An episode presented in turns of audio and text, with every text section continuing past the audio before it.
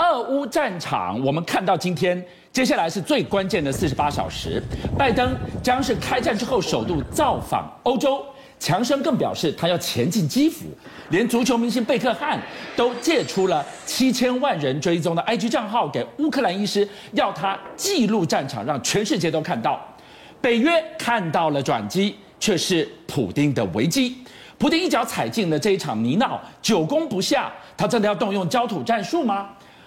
拜登今天惊爆。普京极可能要下一步使用生化武器结束战局，但是他真正的麻烦可不是久攻不下而已，而是他身处的莫斯科对他的暗杀危机已经十十面埋伏了吗？俊相，如普京错估形势，高估了自己之后，没想到他造成了一个结果，叫做美国回来了，而且拜登叫做强势回归到欧洲了。是，所以呢，他现在呢，二十四号他即将在北约那边。进行北约峰会，而且大哥要出发之前呢，今天呢，先视讯上跟几个主要的欧洲国家好好的视讯谈一谈，我们接下来要怎么对付普丁，要怎么挺住乌克兰，而且孤独的普丁接下来要面对团结的北约，就是我们一直形容这一场仗吹出了沉睡的巨兽啊！而且不只是团结的北约，而且还有最重要的是泽伦斯基面家，我们挺你。所以拜登呢，接下来他还要前进波兰，是到达整个华沙那边去。先前的时候，甚至讲说他有可能呢去看看密利。我们说密利不是在乌克兰波兰边界吗？是在那边秘密调度 AI 作战吗？结果呢，现在美国说他不会踏入乌克兰的本土，但是他会不会到乌克兰和整个波兰的前线？其实这个东西都对泽连斯基是一个最大鼓舞。拜登力挺乌克兰，完全到位，意思都到了。是的，而且这个时候大哥都回来了。是，那接下来谁是二哥呢？是，所以呢，你会看到马克宏马上站出来说，我们要开始甚至二十四号也要提案成立欧洲部队、欧盟部队。哎，可是英国就想说。啊，我们前几年想错了，我们退出了欧盟，但是没有关系，我在北约里面，我还是有机会当大哥的，是因为隔个英吉利海峡，它离欧陆也远了一点嘛，所以呢，强生说我力挺乌克兰，而且我打算直接进入基辅，他也要进去基辅。那如果他真的进去的话，那是大事哎，这大事啊，那当然了，英国国防部说还是考虑一下，因为这个东西引起的风险太大了。如果平安，他当然就是大哥、二哥了。但是如果出点事情，哇，那简直是国际风云会不知道怎么变动了。今天晚上我们看到这个地方，观众朋友，今天大哥、今天二哥都强势表态了。那么我们要进一步来看到是北约的东欧围墙，每一个成员国各个就站出来表态了。北约的围墙里面，特别是什么？原来的华沙公约组织国更要表示说，是我们也是挺新的组织，我们一定要对抗。过去欺负我们的那一个俄罗斯，所以斯洛伐克过去也是华沙公约的前线，对，是对抗北约的。现在是说没有关系，你们因为我们过去放在对抗北约，所以当时俄罗斯、苏联给了他们很多 S 三百，现在说我呢。S 三百，我直接的，我愿意直接送进乌克兰，因为现在正规军正要反攻了。那我把这些正规送进去之后，乌克兰军队本来就会用 S 三百啊，乌克兰军队过去都是生产 S 三百的啊，我就直接送过去。而且呢，他还有一个算盘，你波兰说你把米格二十九要送进乌克兰，是，然后美国说我要 F 三十五，我要 F 十六，然后就想说让我们 S 三百都送走了，I 三。你美国要不要送我一点？斯洛伐克是以前前华沙公约的要角，所以我们看到了斯洛伐克把 S 三百如果送进去的话，俄罗斯的防空系统去打俄罗斯的飞弹，哇，俄罗斯打俄罗斯啊！还不止如此呢，还有一个国家我们平常比较不熟悉它，因为它是在南欧斯洛维尼亚。可是前一阵的时候，三个总理进去，斯洛维亚总理也跟着华波兰的总理一起进去嘛，是多么勇敢！你知道他现在就讲说，我们认为基辅很安全。没有围城，他不可能被攻破。所以呢，外交官愿意回到基辅，呼吁各国跟着回去。你知道斯洛维尼亚，它这个意义是什么？斯拉夫人挺斯拉夫人。斯洛维尼亚过去是在整个南斯拉夫里面的联邦之中，它是整个斯拉夫民族里面 GDP 最高、最有钱，是而且是当时南欧第一个全民公投说我要脱离苏联。所以他今天说。站进去的话，还是华沙公约以前苏联帝国里面跟乌克兰站在一起说，说我跟你站在一起，我的外交官不认为你是围城，所以我们要进去了。啊当然，美国在这个时候也要给他们一个信心嘛。是，所以美国就在强化北约边境，过去是华沙公约的边境，罗马尼亚这边进行实弹军演，威力展示，告诉你普京说，你不要以为你可以蠢蠢欲动。而这个时候，《华尔街日报》还告诉你说。其实美国早就准备很久了。过去冷战的时候，美国最大敌人就是苏联，然后苏联有很多武器嘛，而这些武器都在哪边运用？中东。那在中东的时候，中东那些国家，以色列打了战争之后，美国说有没有虏获的？给我一点。然后呢，什么样？所以其实美国也准备了很多俄规的武器。是。而不止如此，当苏联解体的时候，很多武器，军火之王到处卖。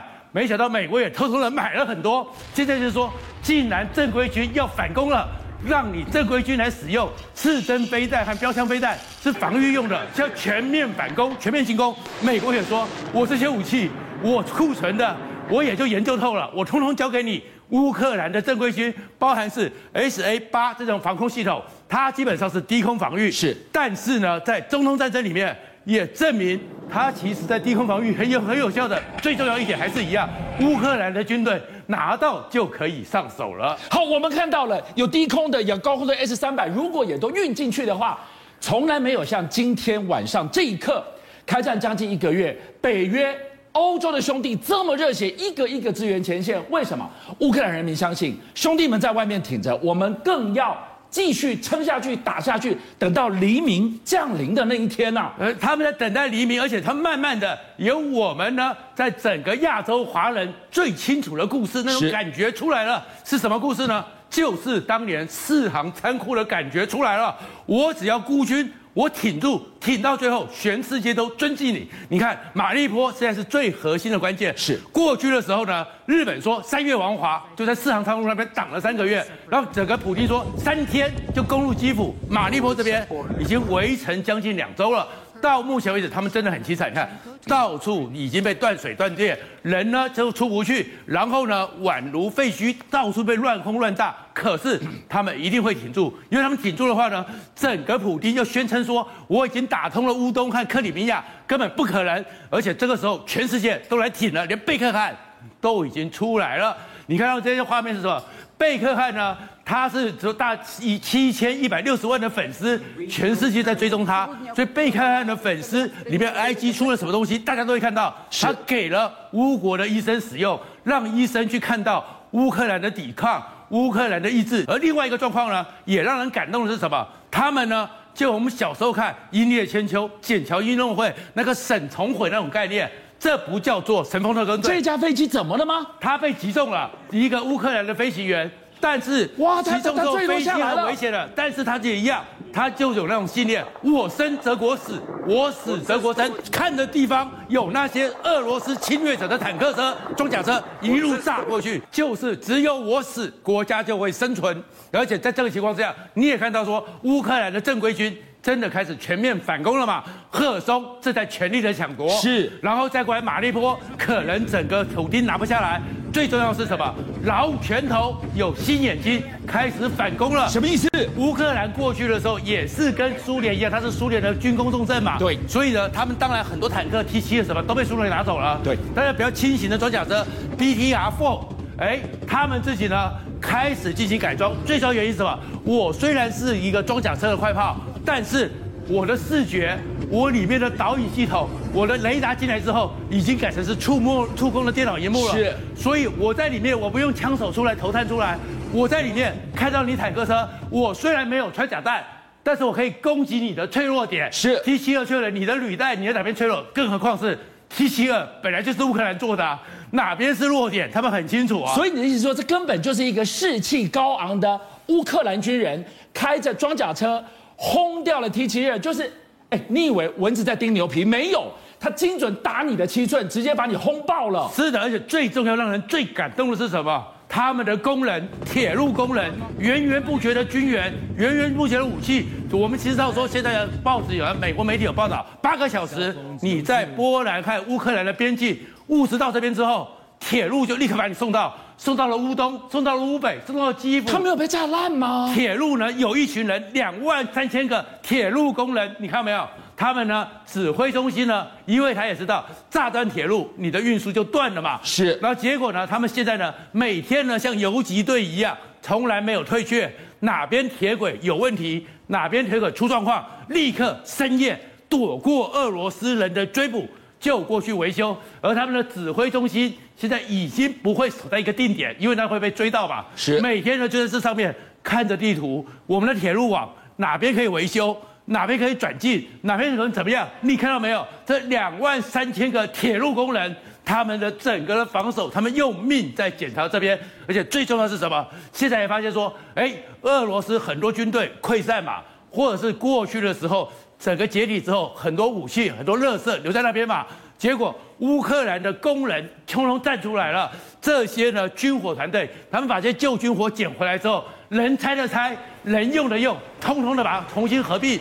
变成是新的武器，再回过头去打俄罗斯的侵略者，而且就像你看画面里面有一件很特殊，通常这些维修工人很多都是上年纪的人，因为当年他们制造这些武器，现在他们捡回这些武器打击侵略者。邀请您一起加入五七报新闻会员，跟俊相一起挖真相。